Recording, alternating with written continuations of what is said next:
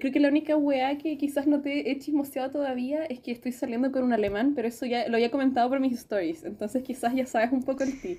La verdad, eh, no, es que tú dices que sales con gente y yo siempre asumo que es una vez, como eh, vas a salir y, luego ya no más, porque sé que a ti te aburre la gente.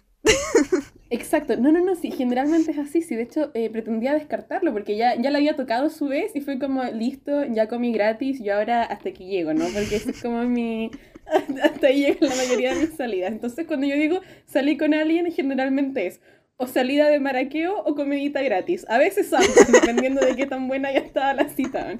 Entonces yo ya se le iba a dar la corta, ya había comido gratis, la verdad no me fascinó. La única weá es que es de estos metaleros pálidos de pelo largo que me gustan a mí, así estos oh. buenos fracasados, medio que en la vida. Me encanta. Es mi tipo también. sí. Despiertan algo en mí, Connie, no sé qué. Entonces lo iba, lo iba a descartar. Y él, él no lo sabía, por supuesto, porque yo soy una, una mala persona y yo empiezo a hacer ghosting. Esto tú ya lo sabes, esto no es información nueva, pero yo empiezo a hacer el ghosting. Yo ya estaba en mi ghosting. De hecho, íbamos ya, yo te diría como en, en 3, 4 días de ghosting, así como en la fase inicial en que yo de verdad ya me olvidé de la persona. Si él no me habla, yo ya no me acuerdo que existe. Y me habló, po. Me habló un fin de semana eh, para preguntarme como sobre, como sobre mis intereses. Me dijo así como, oye, ¿y a ti te gusta tal tipo de música, cierto? Y yo quedé como, ¿cómo supiste que te iba a liquidar, bueno? ¿Cómo, ¿Cómo sabías que se venía? Lo detectó. Le empecé a hablar a este man y me dijo, ah, igual me gusta esa música, te voy a hacer una playlist. Me hizo dos playlists, me hizo dos playlists de música. Lo amo. ¿Cierto? Onda, ya, ya estoy sintiendo como green flags, que es una sensación novedosa, porque una no acostumbrada, pues bueno, una acostumbrada a puros buenos tóxicos, pero ya que él haya sentido que yo lo estaba gosteando y que haya hecho una acción para evitar ser eliminado del reality esta semana, genial. Así que eh, sigue en carrera y este weón va a viajar, Connie va a viajar dos horas en bus desde el pueblo donde vive para venir a juntarse conmigo acá. Weona. Ya, sí, mira, es todo lo que te mereces y, y siento que es lo mínimo en parte. Es que estamos tan acostumbrados a a cierto comportamiento de mierda, eh, que, esto es como novedoso, es refrescante. Exacto, exacto. Pero qué bonito, Chopi. Estoy muy contenta por ti. Dime qué se siente levantarse cada día y saber que eres la persona más bonita y que todos te aman. No te voy a mentir, Connie. Eh, se siente genial. Me encanta. se siente genial. Y, y, es una constante en mi vida, por supuesto. Así como en la tuya, ¿no? Me pasa, sí. Por ejemplo, hoy día me levanté y dije, oh, weón, como que todo el mundo me ama. ¿Qué, qué weá? Miré mi teléfono y fue como, ¿qué, qué weá? Una abre la ventana, así el sol brillando, como buenos días mundo, soy yo, tu persona favorita. Sí, la verdad es que han pasado puras cosas buenas y eso me encanta.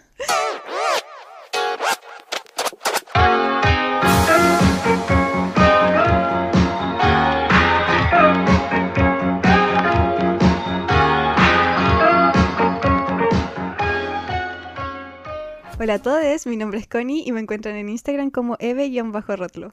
Y mi nombre es Chopi y me encuentran en Instagram como Sofía Sorio. Y ambas nos encuentran en nuestro Instagram como Mi Vida en Series-podcast. Bueno, después de toda esa intro en la que eh, copuchamos un poquito en la maravillosa vida de la Chopi. Siempre maravillosa.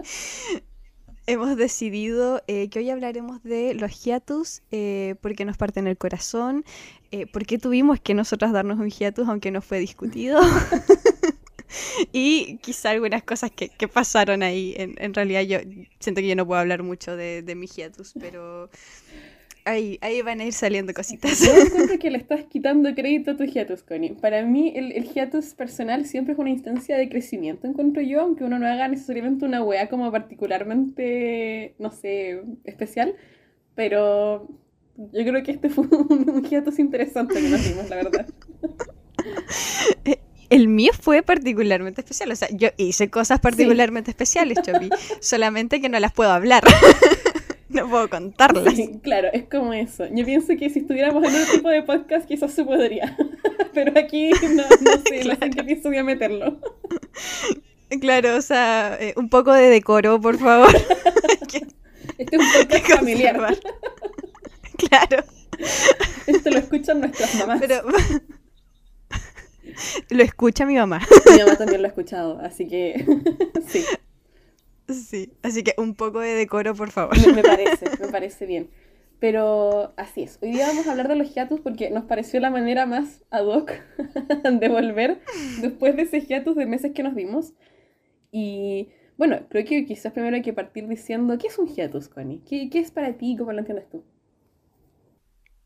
Yo lo entiendo más que nada por memes y cosas así, la verdad no podría darte una definición certera, pero es como la pausa chiquita o la gran pausa que se dan algunos autores cuando están eh, escribiendo una obra, cuando están, ya sea una obra literaria, un manga, o por ejemplo, incluso en el anime o en las series, como la pausa que tienen que darse, eh, necesaria o no, para terminar de escribir de repente una historia. Sí, eh, de hecho es interesante. A veces también la gente habla de hiatus, he visto cuando hablan como de grupos musicales, así como tal banda se fue en hiatus porque no han sacado música.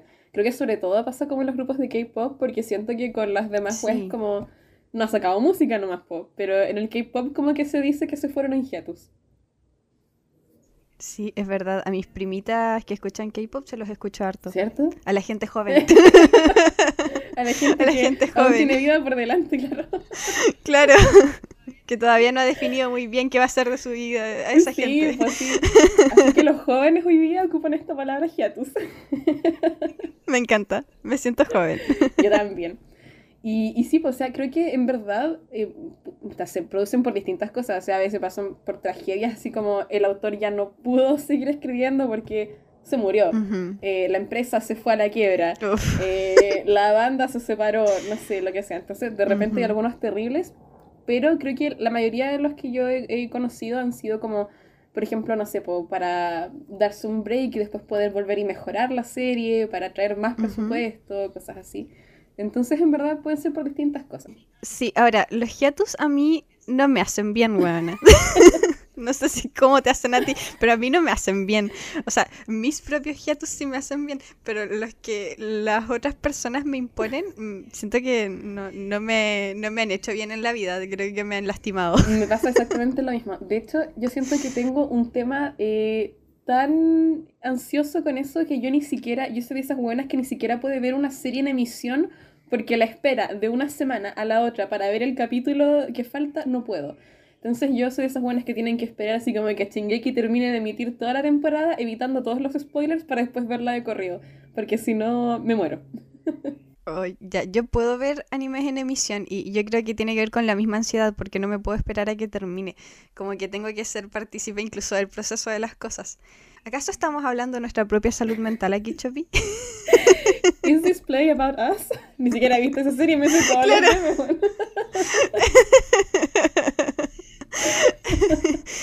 ¿Es acaso este podcast un gran meme sobre nuestra salud mental? ¿No son acaso todos los episodios del podcast una, un análisis de nuestra salud mental? Siento que eh, prefiero incluso que, que, a veces las cosas terminen, incluso si terminan no como lo deseo, pero que me den un cierre. Como Ajá.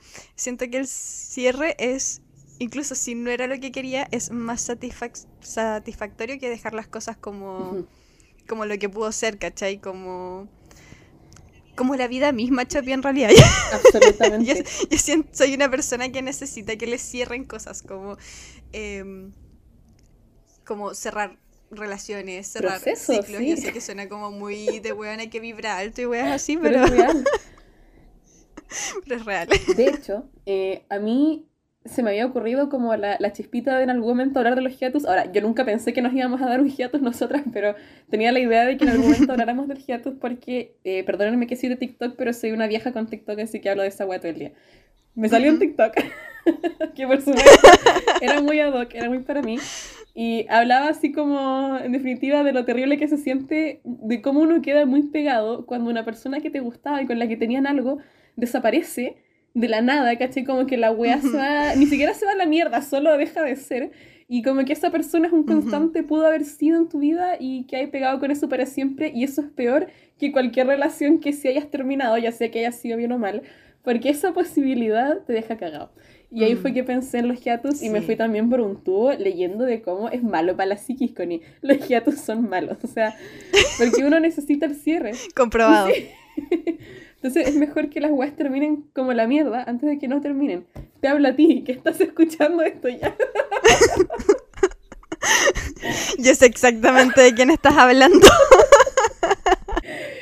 Yo me atrevo a decir que la mitad de las personas que están escuchando este podcast probablemente saben de quién hablo. Ay, sí. Eh, bueno, ¿a quién no le ha pasado? Si siento que eh, a veces uno se obsesiona con personas solamente por eso. Como, eh, yo me he obsesionado en la vida, así, con estar con personas solamente para saber cómo termina. Como. Es incluso como para comprobar. Es como ya, me acuerdo de una canción de Marina que dice. Así como, porque sé cómo va a terminar incluso en el principio, ¿cachai? Como cuando empiezan las cosas ya sé cómo van a terminar.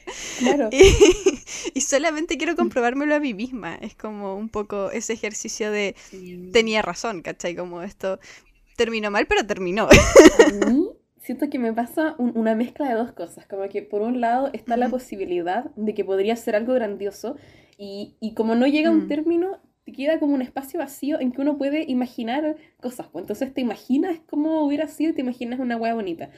Eh, y por otro lado, siento que para mí es el narcisismo absoluto porque yo creo que no hay que haberme escuchado demasiado para darse cuenta que yo soy una buena que se quiere mucho.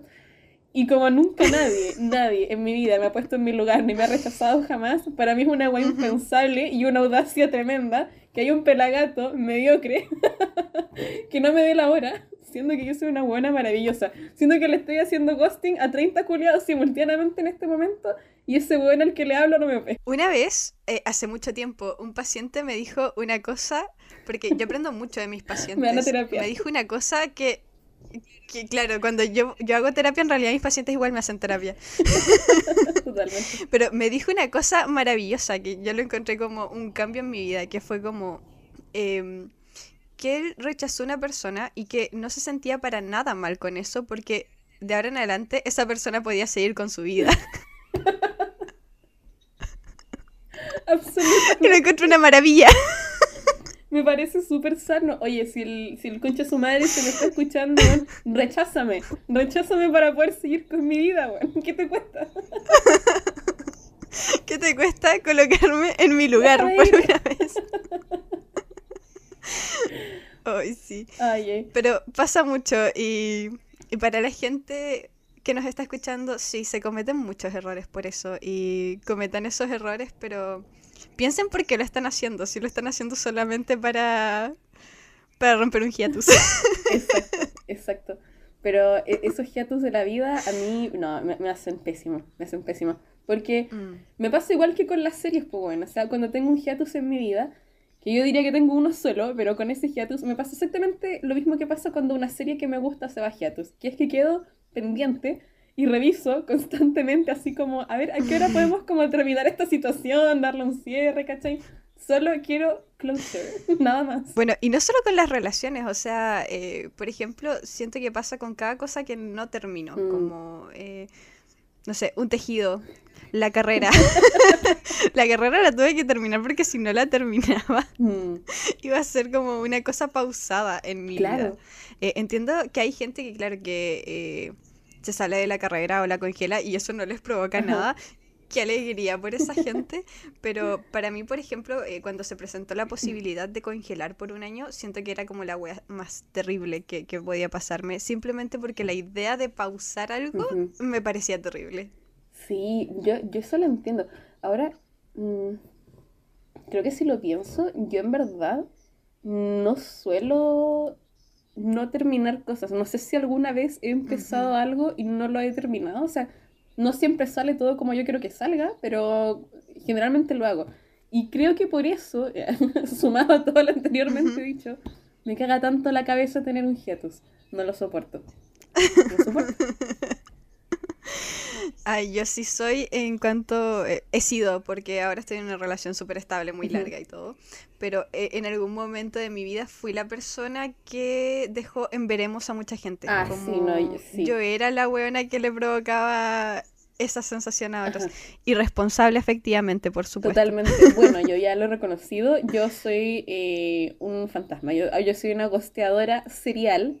Soy una persona terrible. Entonces, eh, me parece que esto es el karma en mi vida, absolutamente. ¿Me lo merezco? Sí. Es como dice la Julieta Venegas, weón es probable que me lo merezco, pero no lo quiero y por eso me voy a otro continente para no tener que ver su cochineta. Me encanta que estamos musicales, oye. La, la, mía fue como una referencia muy hetero, si la tuya estuvo más gay. Claro, de hecho voy a hacer otra referencia eh, a todo este tema. Eh, la canción The One de Taylor Swift, eso es, esa es la sensación. Absolutamente. siento que ella toca mucho eh, temas así, ¿no? Mm, sí, o sea, es que en realidad Taylor Swift es de esas personas que tienen una canción para cada tipo de relación en la vida. O sea, si tu pololo te cagó, si tú cagaste a tu pololo, si estás con alguien maravilloso y te gusta otra persona, eh, todo eso lo tiene. Debo decir que esto ya es una tangente absoluta, o sea, ya, ya me fui a la cresta con el tema. Pero debo decir que eso sí me gusta mucho de ella por sobre otros cantantes, porque por ejemplo la Olivia Rodrigo. Me encantan sus canciones, me encanta su voz, me siento joven, me siento no como una vieja culeada cuando la escucho. Claro. Dicho eso, eh, yo soy la clase de hueona terrible a la que se le escriben esas canciones. Y de hecho, cuando las estoy escuchando, de repente me dan como ataques de risa porque es como, soy. soy así como cuando ella está como, no, yo estoy destruida, llorando, mi vida se fue a la mierda y a ti no te importa. Y yo estoy como así. tú eres la buena a la que no le importa. Así es. Ay, madre. A mí me pasa full con las canciones de Taylor Swift, porque me pasa ese mismo fenómeno. De hecho, mi, mi pololo me preguntaba, ¿por qué escuchas esta canción si es como nada que ver contigo, ¿cachai? La canción era eh, Enchanted de eh, uno de sus primeros discos, Speak Now, que es esa weá que literal dice, eh, por favor no te enamores de alguien más, como... ¿Por qué escuchas esta canción si, weón, tú no eres así como... tú eres la weona contraria a, a toda esta canción? Y dije, sí, pero a mí me gusta ser la persona a la que le dedican esa canción. Ese... Yo no soy Taylor Swift, yo soy a la que le canta Taylor Swift. Exacto. Y yo creo que ese es el valor, no reconocía sus canciones, porque yo creo que las buenas perversas también tenemos derecho a identificarnos con las canciones de Taylor Swift. No importa de qué lado, pero tenemos derecho. Todo el rato. Por ejemplo, todo el disco Red hay como una canción con la que yo en algún momento puedo haberme sentido identificada. Eh, todas las demás son canciones que yo siento que otras personas sienten por mí. Una, una wea completamente egocéntrica, pero. Exacto, no, pero me parece, eh, me parece genial, me parece justo merecido. Porque somos mm. personas maravillosas, Connie, y no me parece que tengamos que ocultarlo, lo siento. Es verdad. Eh, dedíquenme canciones de Taylor Swift. ese es el secreto de nuestro corazón. Sufran por mí. Así es como llegan. Sufran por mí. un video llorando con la habitación en llamas como la Olivia Rodrigo. Eso es lo que yo quiero de ustedes. me pasa exactamente lo mismo con el disco de Olivia Rodrigo. Siento que es o una wea que me está contando una amiga y yo así como, pero wea. ¿Cómo hizo eso? Claro. Como chucha. Hay que sacarle la chucha a ese Y la otra sensación es como, así ah, soy. como cuando dice esa weá de eh, espero que el psicólogo que te ayude a buscar, como que te haya ayudado, como sí, me ayudó. Súper bien, gracias. Gracias. La terapia me ha hecho súper bien. Es verdad, la terapia me ha hecho estupendo. Siento que hicimos un, un review musical de, de media hora, pero me parecía necesario también. Sí, es que todo este episodio va a ser así. Eh, chickens, este episodio es, es un hiatus también. Es un hiatus. Eh, una pausa. Exacto. Este es el filler que viene después del hiatus que no te avanza la trama, pero que eh, tiene que estar. Claro. es el relleno. Es lo que el autor iba escribiendo porque le pedían avances y no tenía. Exacto. No, pero siento que es importante, porque en definitiva cuando la gente se va en hiatus, uno quiere saber dónde mierda estaba la persona, qué estaba haciendo, por qué me dejó en pausa, y creo que estamos llenando ese vacío. Creo que le estamos explicando a la gente por qué hubo hiatus. La respuesta es... Estuvimos escuchando a Taylor Swift y a Olivia Rodrigo. Exacto. Y queriéndonos mucho y dándonos la vida que nos merecemos. Eso estuvimos haciendo. Es verdad. Eso ambas, eh, cada una por su lado, de manera distinta, pero dándonos la vida que nos merecemos, que es lo que la gente tiene que hacer. Em, sí, es lo que hay que hacer. Cuando se puede, se puede. Y el que no puede, escucha el podcast y opina. Claro. No, y el que no puede se esfuerza para, para poder hacerlo. Si, eh, eh, cuando digo que es completamente diferente, estoy hablando de que la Chopi se fue a viajar por el mundo y yo me quedé en mi casita haciendo otras cosas. O sea, mi hiatus fue mucho más humilde, así que si yo puedo, también. O sea, sí, sí, a ver, tu hiatus estuvo más humilde como entre menos prácticos, pero yo lo encontré interesante. Eh, yo soy fan de tu hiatus, así que no sé, espero que algún día salga a la luz ese hiatus. Yo no voy a contar el tecito, pero si ese tecito suena alguna vez, yo me lo voy a servir caliente. Porque a mí me. Yo me vi un hiatus un poquito más glamoroso, entre muchas comillas, porque gran parte de mis hiatus involucró compartir pieza con 30 personas y no estarles de 10 lucas la noche. Está bien, eh, el sacrificio, ¿no? Eso no sale en mis fotos en Instagram, por supuesto, pero es el, el backstage real. Y, y, nada, más, más que nada hice eso. Y bueno, fui a Chile. Eh, me imagino que subiré al, al, post de este capítulo la fotito con la Connie en la playa para que vean que vi a mis amigos. ¿verdad? Así que estuvo, estuvo productivo por mi parte. Como que eh, viajé la mitad de Europa y aproveché de hacer cositas y ver a mi familia. Así que estuvo cool. Me encanta cuando dices fotito en la playa porque anda tú a saber lo que se imaginan por fotito en la playa. Y lo que vas a mostrar es. sí, eh, lo que sea que se están imaginando no es. no es. Se lo aseguro. No es. Bueno, eh, centrándonos un poquito, hablemos de los hiatus que nos han arruinado la vida. La verdad, yo siento que no he tenido muchos. Eh, o sea, es que en realidad sí he tenido, pero no logro recordarlos porque literal mi mente borra esas weas como que, que me hacen daño. Yo creo, como he dicho... Pero yo creo que uno caótico que te tiene que haber hecho daño es el de Nana, ¿o no? Sí, a la fecha. Esa es la herida no cerrada. Y, y para mí ese es uno interminable. Ahora, no quisiera que habláramos tanto de ese porque yo aún quiero que se haga el episodio de Nana. Eh, para la gente que no lo sabe, ese episodio se perdió, desapareció, pero hay que volver a hacerlo.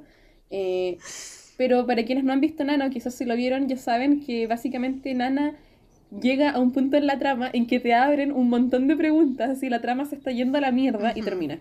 Y nunca más lo siguieron y no hay explicaciones, no hay más manga, no hay nada.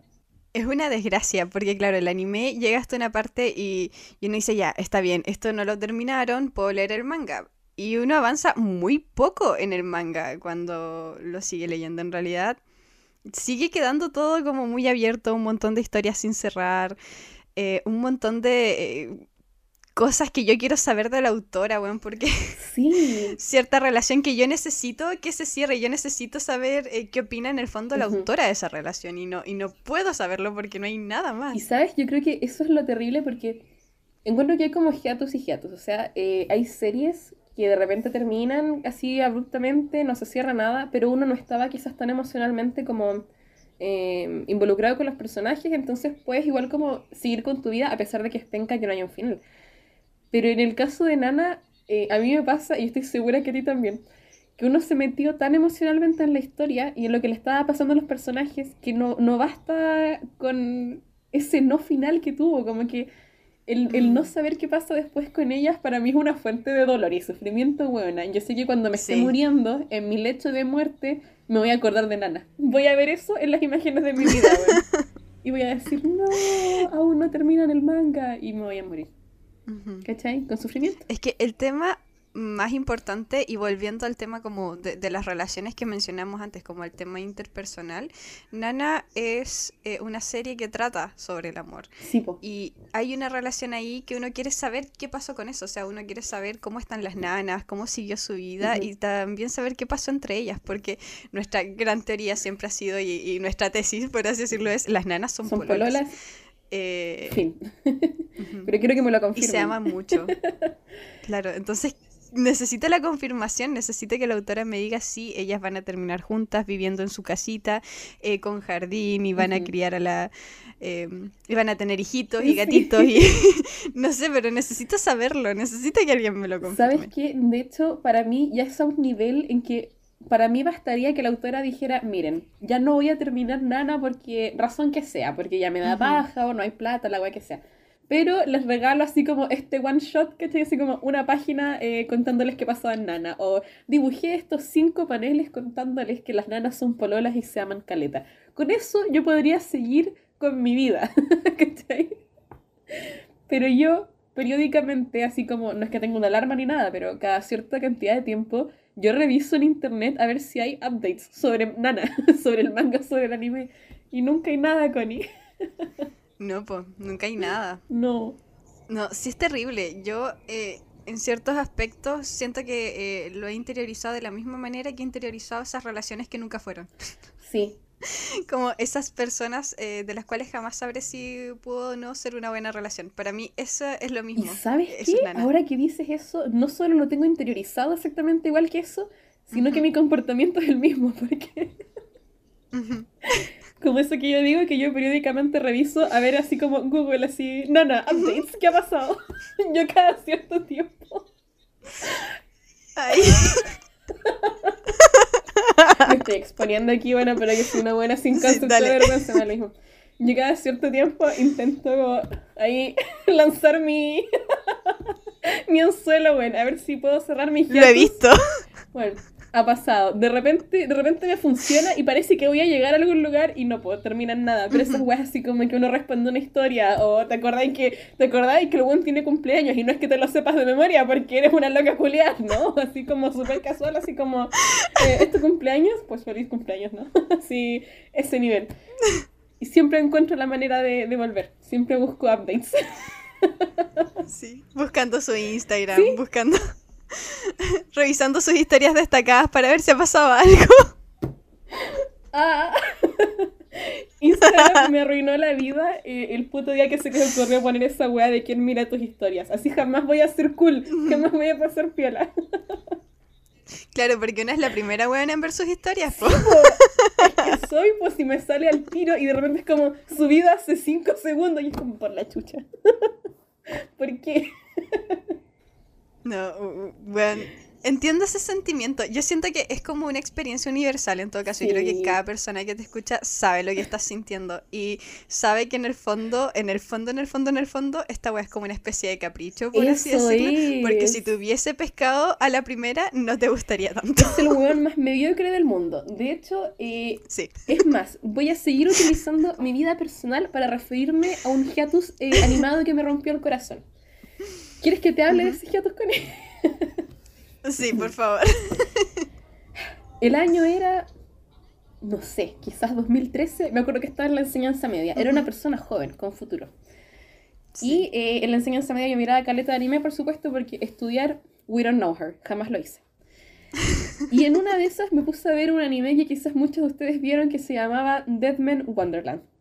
¿Ya? Oh. Mediocre a cagar. Son dos episodios de mediocridad suprema. Eh, se los voy a contar, se los voy a contar, para que entiendan qué, qué me pasó con esta web. La premisa la encuentro genial, solo que es bien estúpido, pero la premisa es interesante. Hay un curso, ¿cierto? Una clase de compañeros de colegio. Están planeando un viaje a Deadman Wonderland, que es una prisión slash como weá de entretenimiento, porque en definitiva, ya esto, quédense conmigo, ya sé que el concepto ¿A quién se le ocurre? sí, es como, ¿qué podría salir mal? Así que es lo peor que podría pasar. Pero están planeando ir allá, eh, que es una weá como que estiran a los prisioneros, ¿cierto? Es pura gente que está condenada a muerte, y los hacen como eh, hacer como competencias y juegos entre ellos, ¿cachai? Donde cuando tú pierdes un juego te castigan, así puedes perder un ojo o una extremidad o te pueden matar o algo así. Em, o derechamente puedes morir en los juegos, así hacen como competencia, es como una wea medio juegos del hambre, pero en una prisión. Eh, por cierto, debo decir que si esa wea existiera yo lo miraría. Soy una persona sin escrúpulos, lo miraría. y el que me diga que no, está mintiendo. en fin están planeando el viaje para allá y como que al, protagonista, ¿cierto? Que se llama eh, Ginta, si no me equivoco, eh, le da como un blackout, así se, se va y cuando vuelve en sí están todos sus compañeros de curso muertos. Y él alcanza a ver como un hombre que le dice en el hombre rojo, que es el que mató a sus compañeros, pero culpan a Ginta. Espero estar diciendo el nombre correcto porque lo voy a decir todo el rato. Entonces. Yo me acuerdo de la niña que se llamaba Chiro. De, ella sí me acuerdo, y estoy segura que se llama Chiro. De ella sí me pero acuerdo. ya más no sé, me está- es demasiado, ya lo voy a hacer caleta. Entonces, él sabe que fue este weón, pero cul- culpan a Ginta porque en definitiva él es el único que sobrevivió todo el curso, entonces es como la conclusión lógica. Más encima, ya, a- a- para mí aquí es cuando uno cacha que la trama se va a ir a la mierda. eh, el, el abogado, o como- me parece así como el abogado de parte de los padres de los niños que murieron, hace como una manipulación, hace un video, a ver, reitero, año 2013, así como, por lo menos como enseñanza media, aún no existían los deepfakes ni nada de eso, ¿cachai? Pero hace una manipulación en video de Ginta sentado así como en, en la sala de clases diciendo así como, ¿para qué vas a matar solo a un par de idiotas si puedes matarlos a todos? Entonces ocupan ese video manipulado para culparlo de asesinato.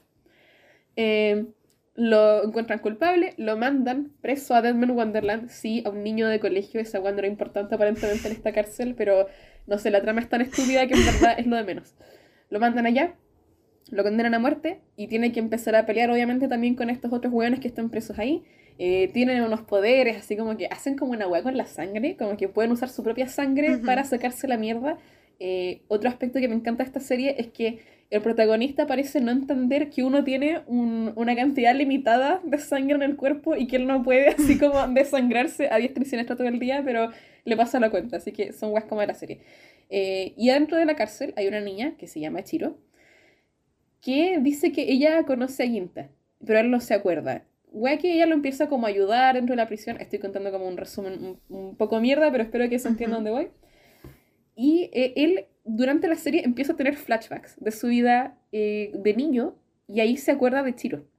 Entonces, como que la serie te muestra escenas de él y Chiro juntos de niños, ellos jugando, queriéndose mucho, salen hasta los papás de Ginta.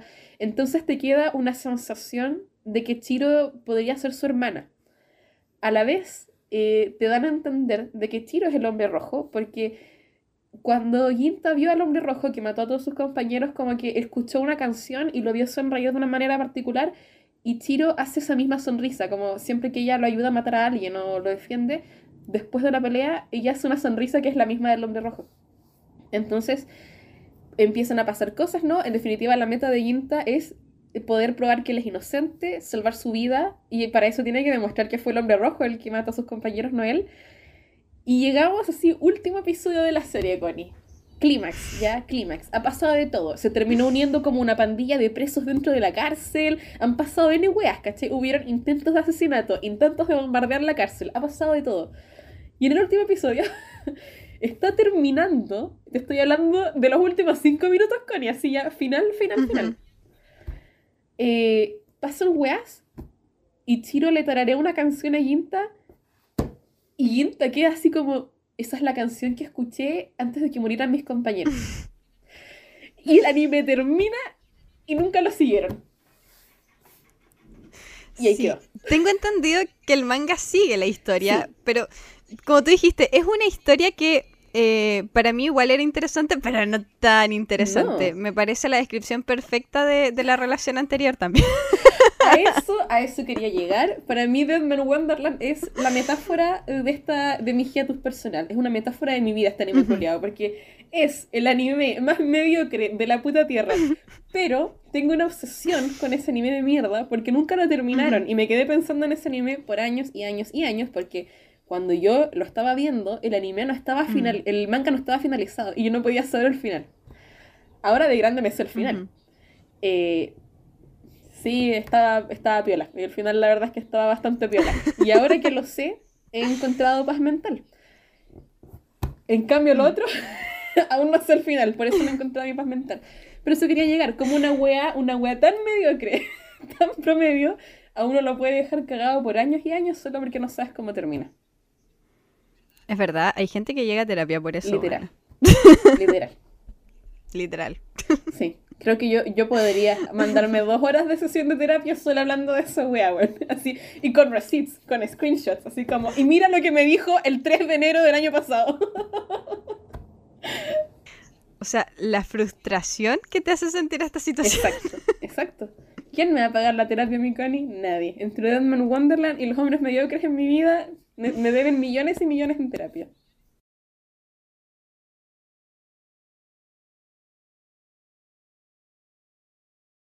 Bueno, no sé si quisieras ir eh, con, con las otras series que te han dejado así, porque como yo te dije, en realidad a mí me ha pasado pocas veces con, con series. Siento que me ha pasado mucho más con gente y con, con situaciones de mi vida. Bueno, a mí me, me ha pasado, tengo otros dos hiatus, ¿no? O sea, hay otro anime igual que se llama Darwin's Game, que para mí es terrible porque a mí sí me gustaba caleta la premisa de ese anime. Eh, me acuerdo que lo miraba con, con mi ex, de hecho.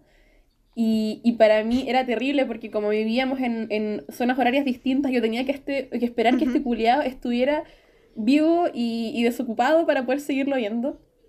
Eh, y al final, eh, tal como esa relación, ah, este anime se acabó, ¿cachai? Y, y puta, y quedó ahí. Entonces, ¿y ¿qué pasa? Darwin's Game, básicamente, estas son las metáforas de mi vida, ya, ya va a ir viendo. Darwin's Game se trata así como a grandes rasgos. eh, creo que de este me acuerdo incluso menos que de Deadman, porque Deadman me dejó más cagada, Ujú. igual que en la vida real. Darwin's Game mm, es como una aplicación, ¿cachai? Es un juego que lo descargas en tu Ujú. celular y como que los cabros lo descargan eh, porque quieren jugar el juego, pero no se dan cuenta que si tú pierdes en el juego en tu teléfono, te, te van a matar en la vida real. Entonces, básicamente, el juego se trata de ir matando jugadores eh, en la vida real que van desapareciendo también en el juego. Pues y obviamente hay como eh, puntaje, ¿cierto? Están los jugadores top y los jugadores que menos, no sé, que, que más peor lo hacen, qué sé yo. Y el protagonista es un weón, por supuesto, típico protagonista anime, un weón debilucho, sin ni una característica, que no está intentando matar a nadie. Él solo quiere sobrevivir, solo se está defendiendo y escapando, Connie. Eh, y hay una buena toda seca que es como así súper sicaria la culiada y anda como matando a todos los jugadores, pero como que se hace amiga del protagonista y así el protagonista evita morir, etcétera, etcétera. Eh, también es relativamente mediocre, pero es muy entretenido. Es como, para mí es como un anime que toma conceptos como los de Sao, pero los ejecuta mucho mejor, así como con mucho más power. Y bueno, literal, es como, no me acuerdo qué iban a hacer al final, no recuerdo si iban como enfrentarse a ya los top jugadores o si venía como un evento especial en el juego, porque la aplicación igual hacía como eventos random donde te juntabas como por decirte en una cacería de jugadores, ¿cachai? Pero la web es que viene como un clímax, termina la temporada y el anime ha estado en pausa desde, a ver, ¿cuándo terminé mi relación? eh, ha estado en pausa como desde el 2020, quizás, no estoy segura. o 2019, la verdad es que no me acuerdo. Pero, y ahí quedó. Ay, bueno, sa- ¿sabes qué? Me pasa que con esa relación yo ni siquiera sé cuándo terminaste, ni siquiera puedo ayudarte con eso, bueno. Yo tampoco porque lo empecé a gostear igual meses antes de darle la cortada, entonces como que en mi mente yo ya había terminado y... Pero, ah, no, fue el, el 2020, fue el 2020. No, no, Ujú. fue el 2021. Fue el 2021. Por ende, Oye, entonces fue caleta, esa relación duró como un año. más de dos años en verdad. Porque yo lo conocí en Alemania, la primera vez que vine. Weona, duró caleta, duraron caleta. Sí, no, sí fue. Es ¿Qué? que es porque vivía lejos, pues como no lo tenía que ver todos los días ni hablarle todos los días, entonces eh, para mí era más fácil porque era como que el ghosting estaba incluido en la relación. ¿Cachai? Era parte de, entonces era mi tipo ideal de relación. Pero Entiendo. ¿sabes qué? Con Darwin's Game no tengo un- una wea tan terrible. Es, es mejor que Deadman Wonderland, ¿ah? es mejor, pero no me dejó tan cagada. Saque usted sus conclusiones, pues, si todo depende del momento de día en que lo vi. Me encanta porque al final es una metáfora de eh, tus hombres. Absolutamente. Absolutamente. De hecho, también tengo otra. Dale, dale, dale. Hay una serie, esto no es un anime, hay una serie de Netflix eh, mala. Como me gusta nombres, pues. Malo, mediocre, Pésimo. nadie lo quiso ver. Justo toca también que esta yo la estaba viendo y paralelamente también estaba yo en ese tiempo con un weón del que no sabe nadie. Ujú. De- nadie sabe de ese weón porque yo ni siquiera lo mostraba, no hablaba de él porque yo sabía que iba a terminar con él pronto, entonces cuando yo sé que hay una fecha de caducidad, ni siquiera lo mando al chan de las amigas, weón. Es como, ¿de aquí voy a desperdiciar el tiempo de mis amigas en esta weá? Preocupándolas. Como mandándole una weá así preocupante. ¿Cachai? Me recuerda, por supuesto, esta serie, College Friends. Básicamente, esta weá es como un intento de sitcom para gente adulta, así como gente de nuestra edad. Eh, como es más gente mayor que una, diría yo, porque en verdad los buenos de la serie tenían como 30 y hartos años, así, iban más a los 40. Entonces siento que era como una sitcom para nuestros papis, en verdad. Pero no, no pegó, bueno, no aprendió. Entonces se trataba de un grupo de amigos que habían sido todos amigos en la universidad, por eso se llama College Friends. Y, o sea, mira, no tiene una gran trama ni nada, es como, mm, es muy nada. Sí, ya son todos grandes, bueno, todos trabajan, vidas resueltas. Eh, un par de amigos se casaron del grupo, pero paralelamente esos buenos que se casaron eh, se engañan con otros buenos del grupo de amigos. Es como un desmadre de todos se acostaron con todos.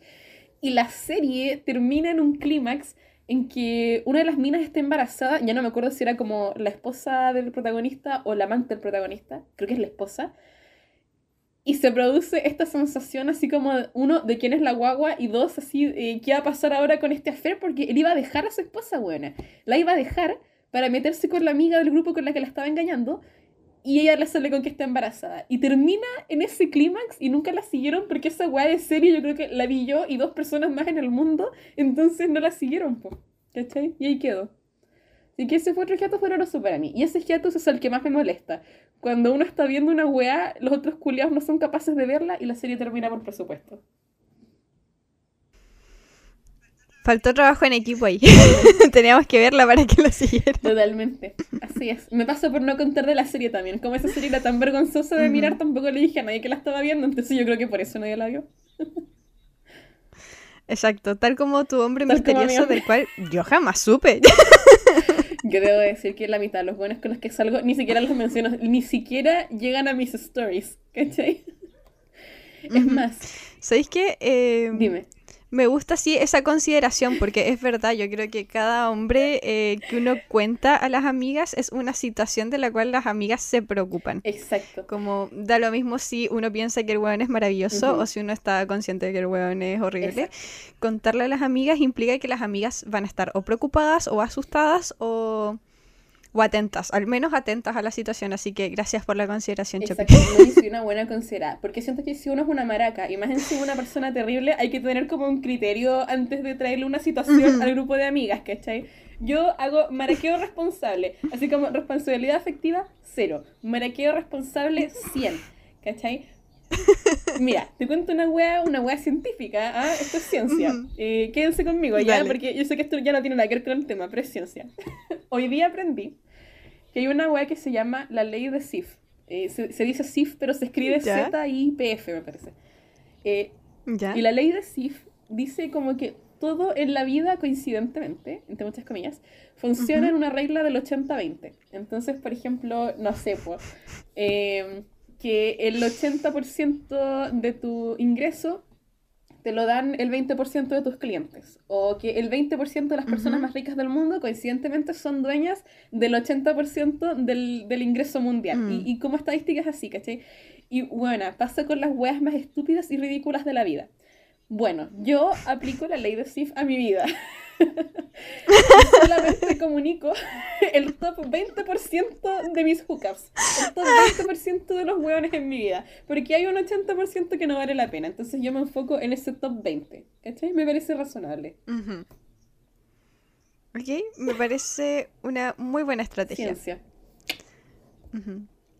no creo poder aplicarla en mi vida por mis propias circunstancias, pero está bien. no, creo que sea para todo, pero mira, piénselo, ¿ah? piénselo. Quizás, quizás no con el maraqueo, pero funciona en otras áreas de tu vida también. Si lo empiezas a ver, si empiezas a buscar, lo vas a ver en todas partes. Ok, voy, voy a intentar hacerlo con las cosas que están a mi alcance. Eso. Te mandaré un, video de YouTube, Connie, para que puedas aprender a ocupar la ley de ya. O un video de TikTok también puede ser. Creo que también tengo un TikTok al respecto. Buscaré mis fuentes. Me encanta. Bueno, eh, hablemos de otro, y no sé si te acuerdas de algún nombre con esta otra serie, porque también es una serie que te gusta mucho, pero otro hiatus también que hubo que no sé si toda la gente entendió que era un hiatus, que es lo que ah. pasó con las películas de Evangelion. Ah, ese fue uno doloroso en mi vida. Mm, la mía igual.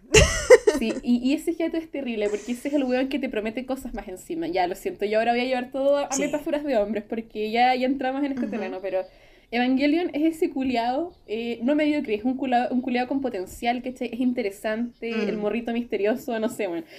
pero te promete cosas y nunca llegan, ¿cachai? Y una ignorante, weona, una que lo conoce desde el colegio, ¿no? Eh, desde chicos, ¿ah? Vamos a estar ahí toda la vida y yo sigo creyendo en él, creo en su potencial y nunca llega. Entonces, ¿qué pasaba con esa wea? Mm. De Kiano una vez al año a decirnos que la película venía y era como, te mentí, no, no hay película, weón.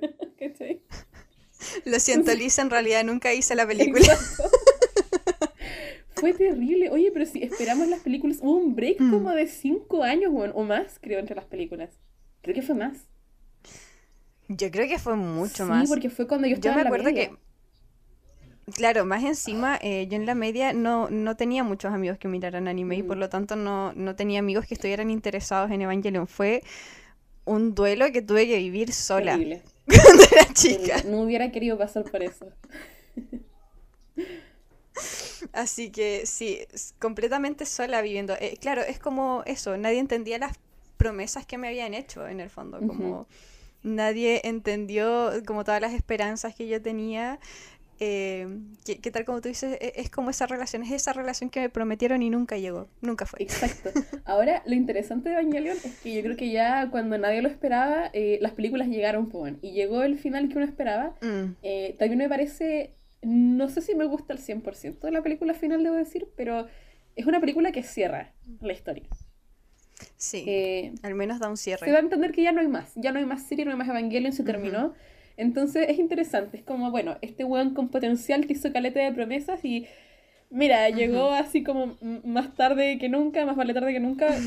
No era todo lo que tú esperabas, pero puta, llegó, ¿cachai? Entonces igual me parece harto Claro. tóxico porque como que tampoco es lo que uno quería, ¿cachai? Pero como al final llega, igual uno lo tiene cariño, pues.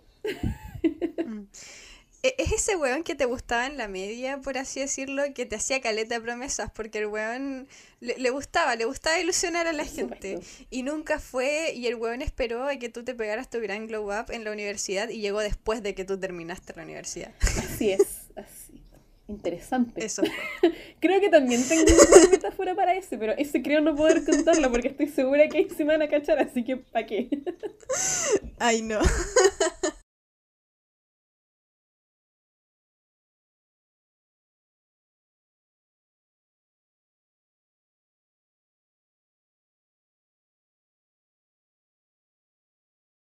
Bueno, yo, yo ahora que lo estaba pensando, sí tengo uno, pero siento que también pasa, em, no sé si todos lo ven como un hiatus. Lo que pasa Mm. es que Yuri on Ice es una serie eh, que, que no tiene manga porque es una idea original. Eh, entonces, ya, uno lo vio eh, en emisión. ¿cierto? O al menos en mi caso yo esperé a que saliera completo y cuando salió el último episodio lo miré. Fabuloso. Eh, por lo mismo, porque como era una historia original, sabía que no tenía nada que lo respaldara. Entonces, no, si se terminaba la mitad, yo sabía que iba a quedar en eso, como inconcluso. Eh, y la, el anime cierra, ¿cachai? El anime cierra todo. Es, es un anime que, que cierra las historias. Así que en realidad uno piensa, en realidad no, no debería haber más. Yo creo que está bien con esto. Pero ¿qué pasa? Mm. La historia termina y tiempo después, muy poco tiempo después, anuncian una película. You're Nice Adolescence. Oh. Y uno dice, fantástico, ya sí, es un poquito más, es un poquito más que tanto, Ajá. es como un poquito más de lo que ya me gusta. Bueno, ya, ya perdí la cuenta de cuántos años llevamos esperando esa película. Yo digo que al menos son cinco años, creo que son siete. Concha, tu madre, escaleta.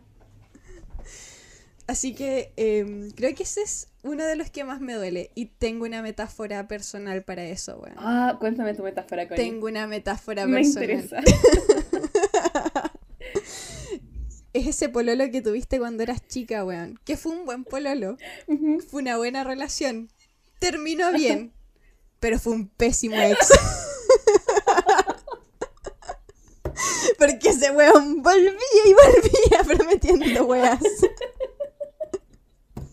Que no iba a cumplir. Todos están pensando en alguien, yo lo sé.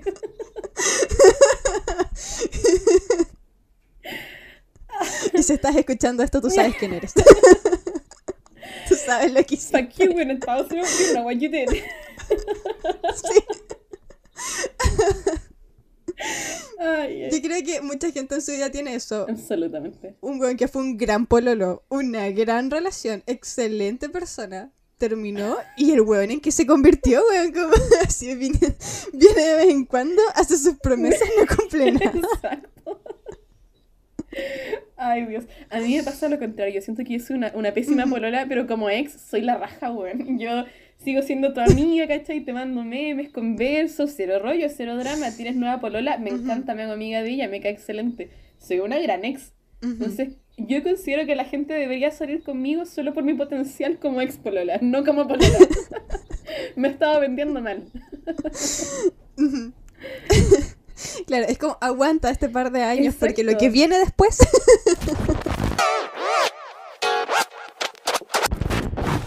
bueno, y de ahí está em, uno que a mí no me afectó tanto, eh, que a mí me da mucha penita, pero que no me afectó tanto porque no era fan de la serie eh, ni el ni tampoco de, las adaptaciones que se hicieron el anime, pero sé que le dolió a mucha gente que fue Berserk. No sé si tú estabas como metida en eso o... No, la verdad... ¿O te pasa igual que a mí? Eh, quizás para sorpresa de la gente, porque Berserk sí es como mi estilo de mangas, como el tipo de webs que leo, pero yo jamás he leído Berserk y precisamente como yo soy una culiada con ansiedad que no puede dejar las webs a media, nunca lo leí antes porque no estaba terminado. Y yo cachaba que el weón se pegaba mm. como grandes hiatus entre capítulos. Entonces yo dije, no, lo voy a leer cuando esté completo. Eh, ya nunca fue. ya no va a ser. Este es el weón que te gustaba, pero ya nunca van a poder estar juntos porque se casó. ya está muerto. ¿Cachai? ¿Se casó o, se, murió? que quizás literal se murió. Me ha pasado. ¿Te ha pasado? Chucha. A mí por suerte no, pero bueno. Esto es una risa nerviosa. Sí, lo sé, así te río. igual es como reflejo. Es como incredulidad ante Ay, la qué mal. que me acaba de pasar, pero sí, No, me ha pasado. Uy. No, qué cuático. Sí, sí, terrible. ¿Es serio? Sí, sí, no, ese, ese es trauma. Ese, los invito a escuchar el capítulo de duelo. qué mal. No, es un nivel. Oh. Pero a mí igual me pasa que me dio penita como que Berserk llegar hasta ahí y ya nunca se va a saber porque yo creo que incluso las personas que nunca hemos leído Berserk, sí lo hemos visto, así... Puta, es que en verdad basta ver las páginas, ¿cachai? De ese manga sin leerlo y ya te das cuenta de por qué se demoraban tanto en sacar más capítulos, porque realmente es una obra de arte. ¿cachai? Para mí ese es, es como porque yo creo que hay gente que quizás no considera que el manga es arte. Para mí, Berserk vuelve eso innegable. Si tú lo miras, te das cuenta que es, mm. un artista la persona que lo escribía. ¿Cachai? Eh, entonces es un, dolor que nunca se vaya a terminar. Claro. O sea, yo me imagino cuánto demoraba en hacer cada página, weón. si, si, es ese. Eh, todo e, el hecho de que los tomos salieran con tanto tiempo entre medio, por así decirlo, que mm. demoraran tanto en salir, creo que al final tiene sentido. O sea, no me imagino a nadie que sea fan de Berserk esperando que las weas salieran rápido. Como, de hecho, la sensación que quedaba incluso era como... Eh, pobre el autor, ¿cachai? Como que todo el mundo sabía que el weón estaba bajo un estrés insoportable mientras escribía esta, este manga. Exacto. Eh, entonces yo pienso que esos hiatus son como, son quizás más terribles incluso porque se cierra completamente la puerta a que la historia pueda continuar. Mm. Entonces hay una resolución, pero es una, resolución especial, porque en definitiva tampoco te cierran la historia. Solo es como decirte esto nunca va a pasar. Este es el weón que por responsabilidad afectiva te rechazo también, porque Así como te rechazo. Pero en el caso de la serie es malo porque no, no llegas a nada con eso. No, pero Uy, qué, dolorosa esa wea. Eh, que, claro, que es el tema de, la responsabilidad afectiva al final. Pues como terminar una wea como definitivo, ¿cachai? Es como que alguien tenga eh, en el fondo eh, la valentía de decirte, mira, en realidad como... esto no va a llegar a nada, ¿cachai? La valentía que le falta a mucha gente. ¿Para qué vamos a dar nombres? Pero sí. ¿Para qué vamos a dar nombres? Tú sabes quién es. Tú sabes lo Exacto.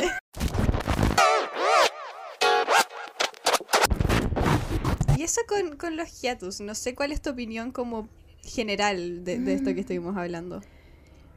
Yo creo que, a ver, eh, me, me, pasa que como si me centro en mi propia experiencia personal, no me gustan. yo, yo necesito que las cosas lleguen a un término porque al menos yo en mi vida intento llevar todo a término. O sea, eh, mis metas, mis ambiciones, ¿cachai? Guaitas que quiero hacer. No sé si quiero ir a comprarme un pantalón, con y yo no voy a descansar hasta que ese puto pantalón sea mío.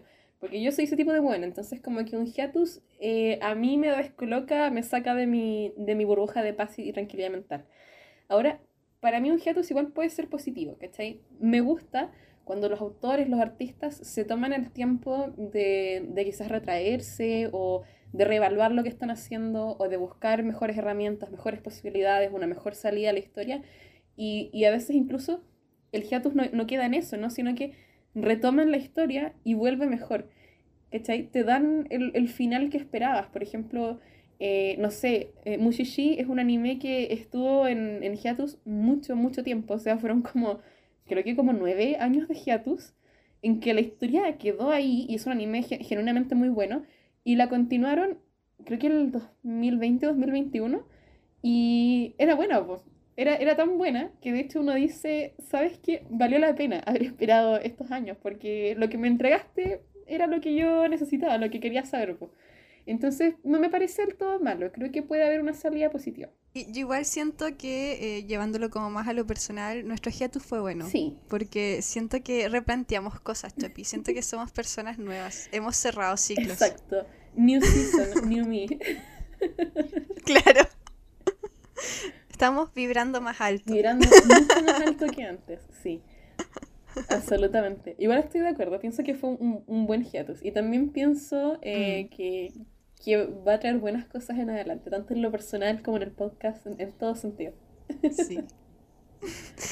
Claro, si logramos contar algunos chismecitos de ahí, yo creo que, uff, sí. Pero... Lo espero con ansias. Cuando tú te quieras lanzar con ese tecito, ahí estoy. Bueno, Chopi, no sé si quieres que pasemos a las recomendaciones. Yes, me parece genial. Bueno, voy a empezar yo recomendando algo que estuve viendo durante mi hiatus, porque durante mi hiatus estuve viendo muchas sitcoms, porque sentí que era necesario em, como descansar incluso de eh, la pesadez como de, ciertas historias, no sé cómo explicarlo, como de no ver weas intensas por un rato. Como necesito puras weas que, que me hagan reír y que sean súper livianitas y que sean como extremadamente fáciles de entender. Y dentro de eso volví a una sitcom que la miraba de pasada cuando la daban en la tele, que es del HBO, que se llama Silicon Valley. Eh, se escribe tal cual la ciudad. o sea, como... Eh, no, sé, no sé si Silicon Valley es una ciudad o es un sector, no sé ya, pero... Eh, ese lugar de, de Gringolandia en donde... es como decir Sanhattan, es eso. Ya, e-, ese sector de, de, Gringolandia en donde nacen todas las apps y todos como los emprendimientos relacionados a tecnología y web. Bueno, la historia eh, va de Richard, eh, o sea, se trata de Richard, que es como un programador eh, que tiene mucho potencial, pero él no lo sabe. Y que está desarrollando una aplicación que tiene que ver con música, pero detrás de esta aplicación eh, otra gente descubre que el buen guarda un algoritmo que es muy valioso, como para eh, el futuro de la tecnología, y, arman toda una historia en base a cuál podría ser el futuro de la tecnología, em, en base a, a, este algoritmo que creó Richard, y es una comedia que yo diría que, que, habla harto de tecnología, pero es muy chistosa porque se ríe mucho de una weá que a mí me encanta, que es la masculinidad tóxica. Así que la recomiendo mucho. es una serie donde todos los personajes son hombres, pero las mujeres se pueden reír mucho de esto y, me encanta. Ya me intriga, más que no sé si todos lo saben, pero yo trabajo entrevistando developers. De hecho, hoy día vengo grabando el podcast después de una tarde hablando con cinco developers distintos, así que me encanta, me encanta porque en verdad eh, hablar con, con la gente que trabaja en tecnología es otro mundo, ¿no? Sí, es impactante. Sí.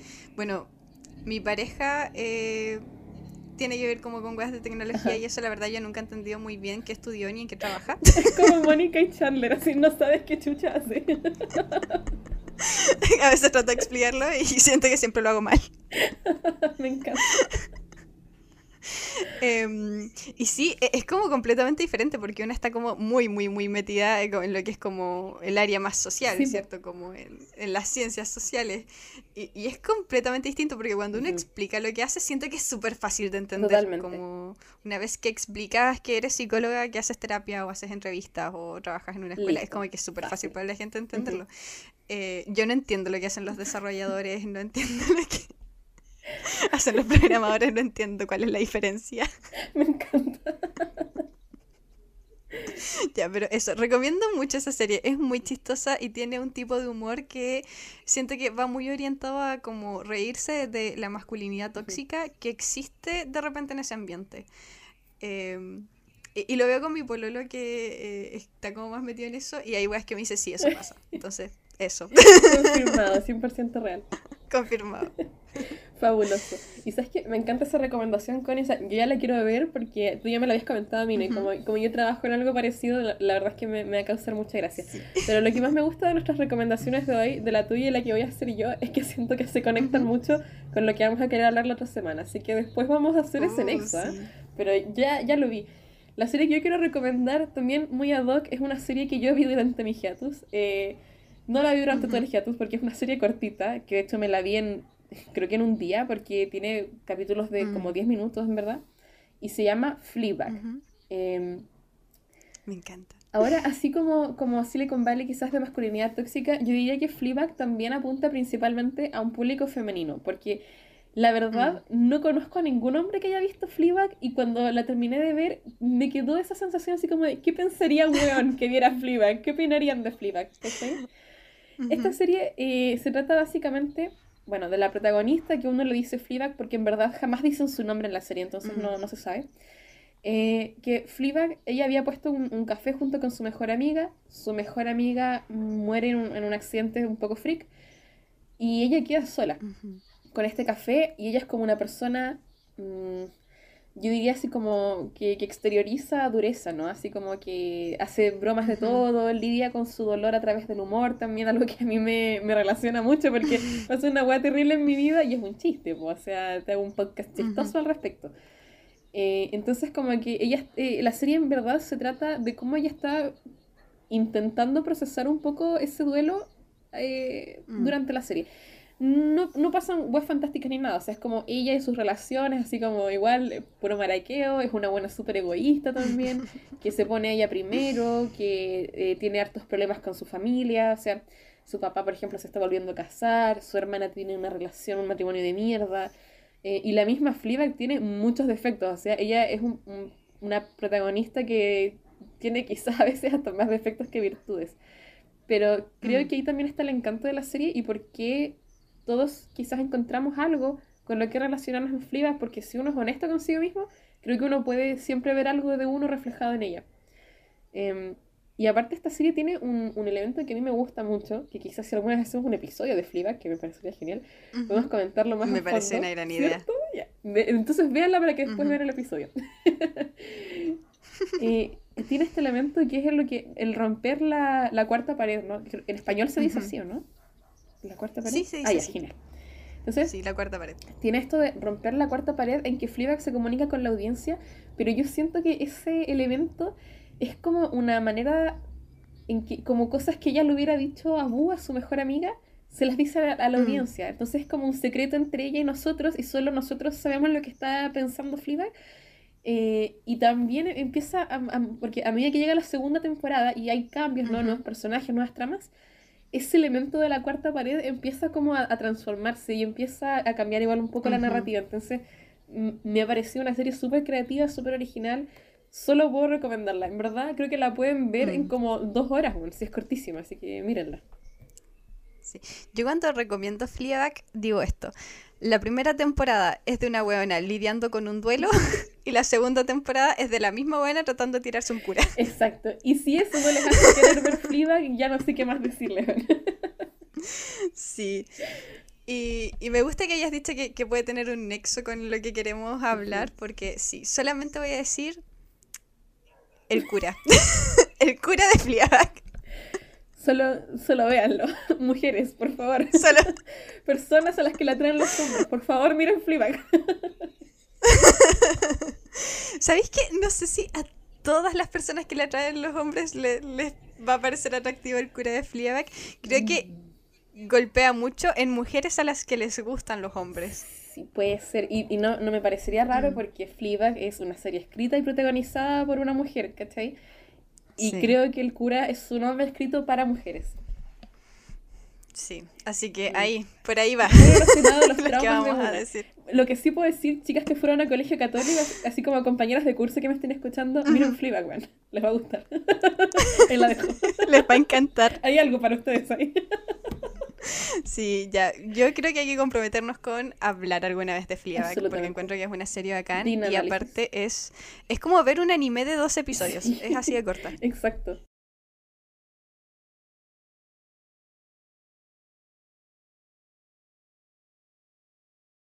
Eso sería todo. No sé si tienes algo más que agregar, Chopi. Eh, no, creo que eso es todo por hoy. No sé si quieres que le cuente a la gente de qué vamos a hablar la otra semana, Connie.